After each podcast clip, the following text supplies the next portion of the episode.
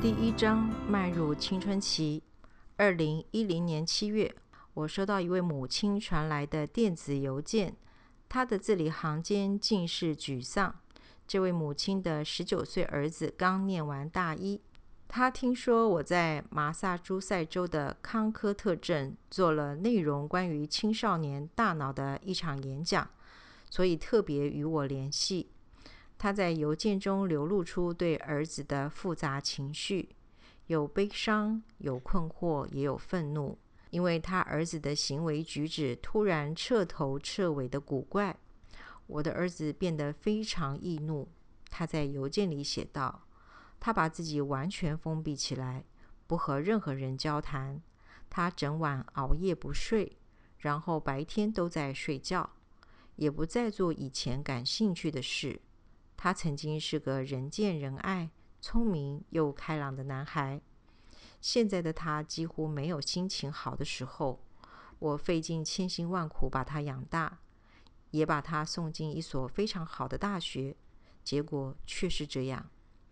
这位母亲最后问了一个简单的问题：我该怎么帮助他？类似这样的信件、电子邮件和电话，正是激发我提笔写这本书的动念。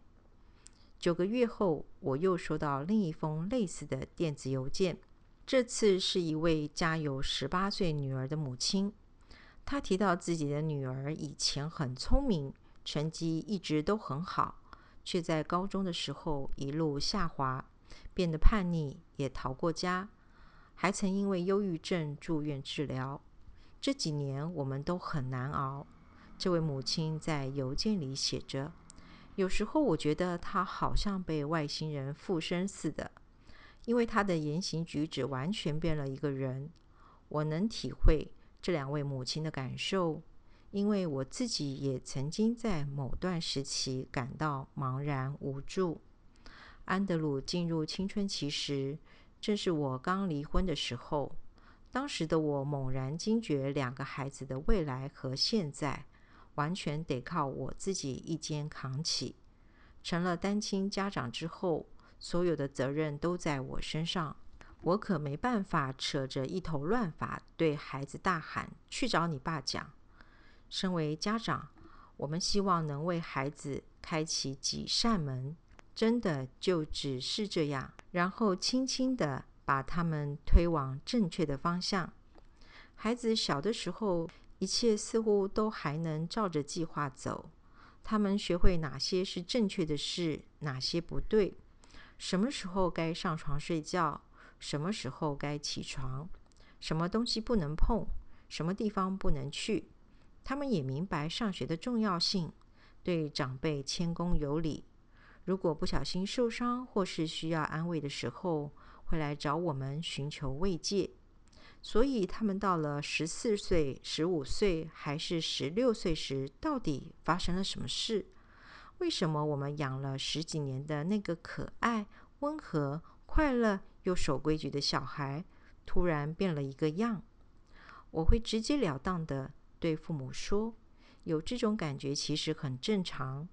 你、你的孩子正在转变，也正在探索自我。”他们的身体和大脑正在进行大规模的改造，所以青少年的冲动、鲁莽、无理、无知，并不是全然是他们的错。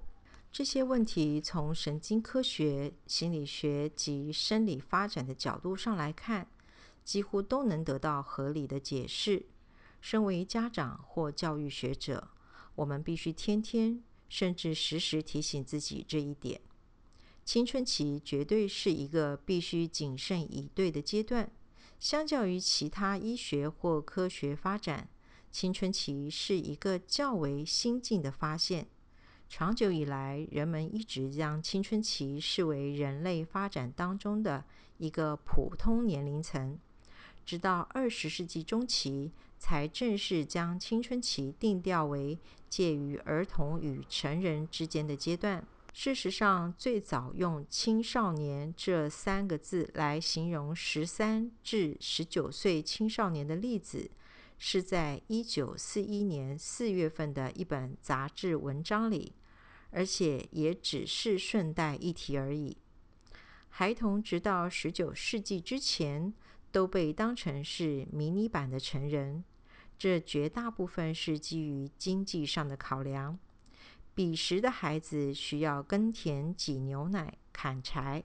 在美国独立战争时期，殖民地更有一半以上的人年龄都在十六岁以下。那时候，如果女孩到了十八岁还未嫁，可能就会被贴上嫁不出去的标签。二十世纪早期的孩童只要超过十岁，有时候年纪甚至更小，就几乎什么事都能做。无论是农场里的农事，或是城市里的工厂，就算脚底下得垫个箱子，还是一样上工。一九零零年，工业大革命如火如荼的展开。当时，美国境内就有超过两百万个以上的童工。二十世纪中期的经济大萧条与高中的设立，改变了大众对儿童的定义，也连带开创青少年时代的来临。随着一九二九年美国股市崩盘之后引起的经济大萧条。童工首当其冲，成为第一波失业的人。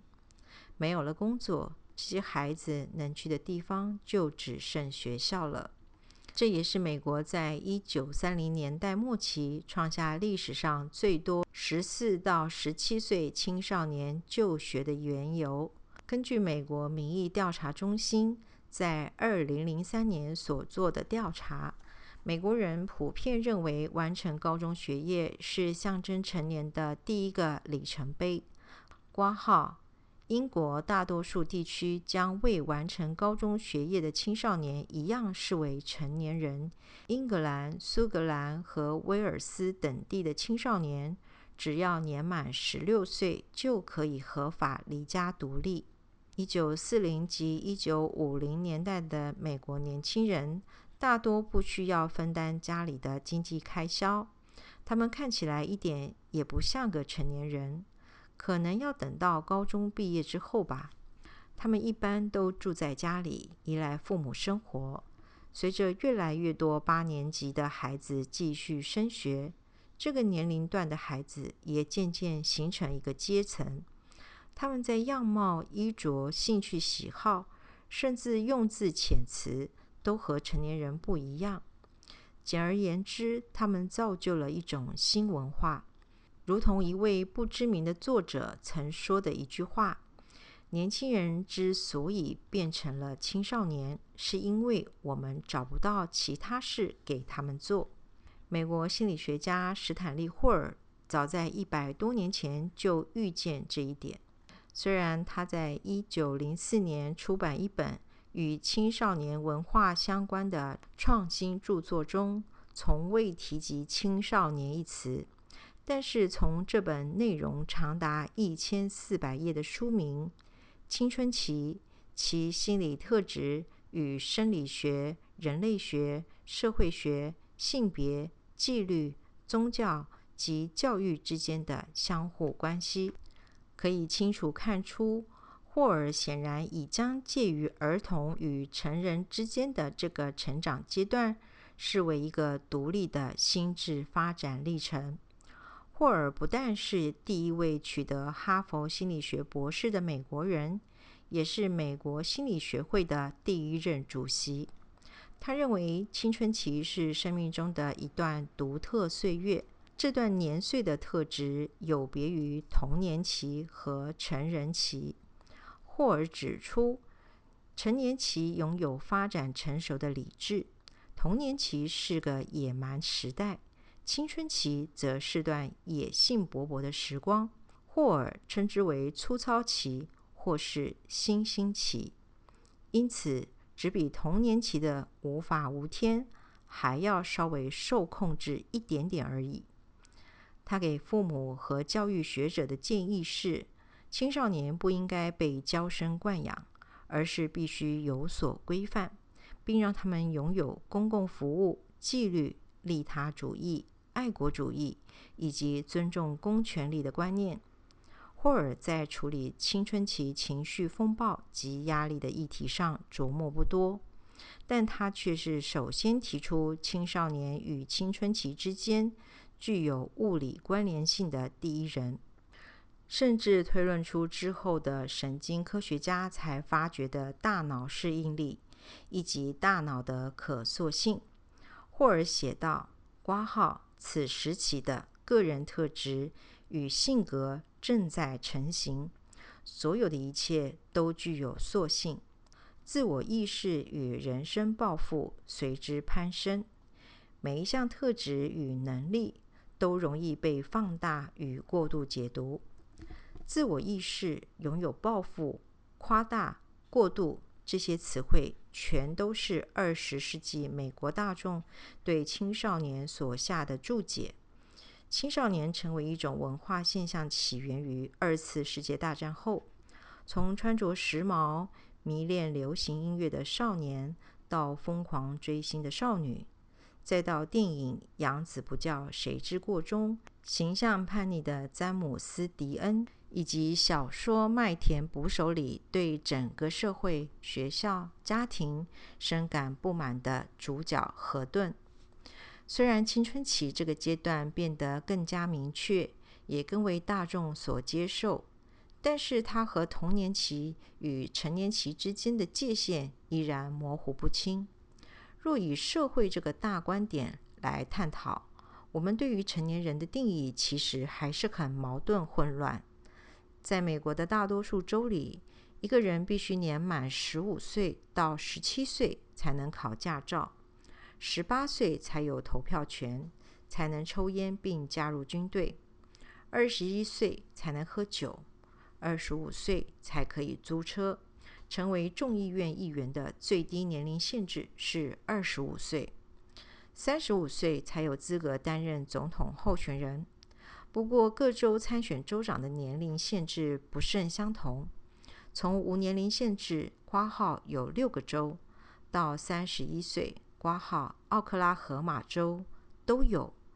此外，到法院作证、签订合约或提出诉讼、脱离亲子关系，或是寻求酒精或药物治疗，则通常没有最低年龄限制，但是必须年满十八岁才有医疗上的自主权，或拟定具有法律效力的遗书。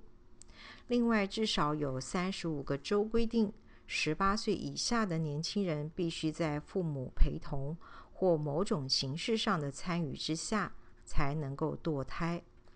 这些毫无逻辑可言的年龄限制，实在令人摸不着头绪。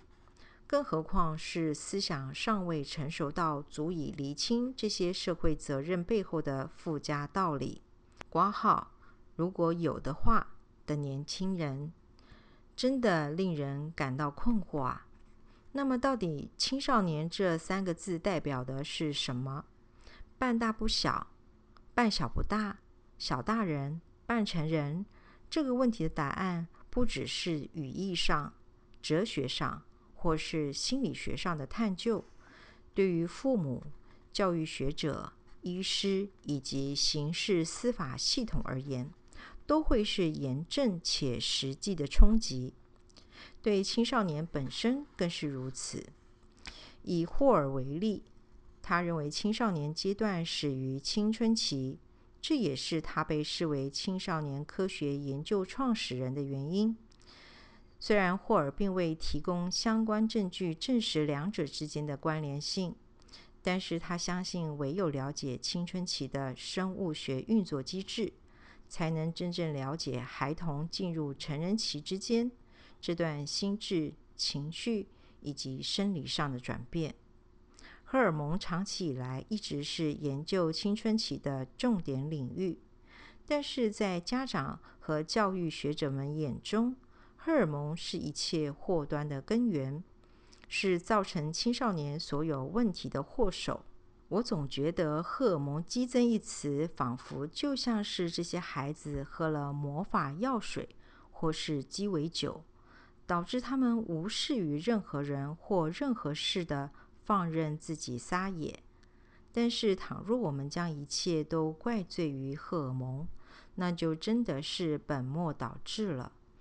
试想，如果一个三岁小孩闹脾气，你会归咎于荷尔蒙的问题吗？当然不会，因为我们都知道，一个三岁小孩还不懂得控制自己的情绪。就某些方面而言，青少年也是如此。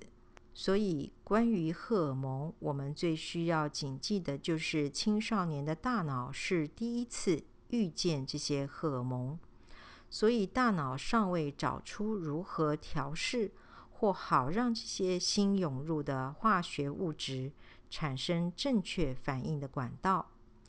这个情况有点像是第一次。挂号，希望也是最后一次吸烟的感觉。尼古丁吸进嘴里后，我们的脸通常会一下子涨红，觉得头昏眼花，或许还有点反胃。科学家们现在知道，睾固酮、雌激素、黄体激素等主要的性荷尔蒙会引起青少年在生理上的改变，像是男孩的声音变得低沉。脸上长出胡须，女孩的胸部开始发育，月经也跟着来报道。这些性荷尔蒙从孩童时期就已经存在于男孩和女孩的体内。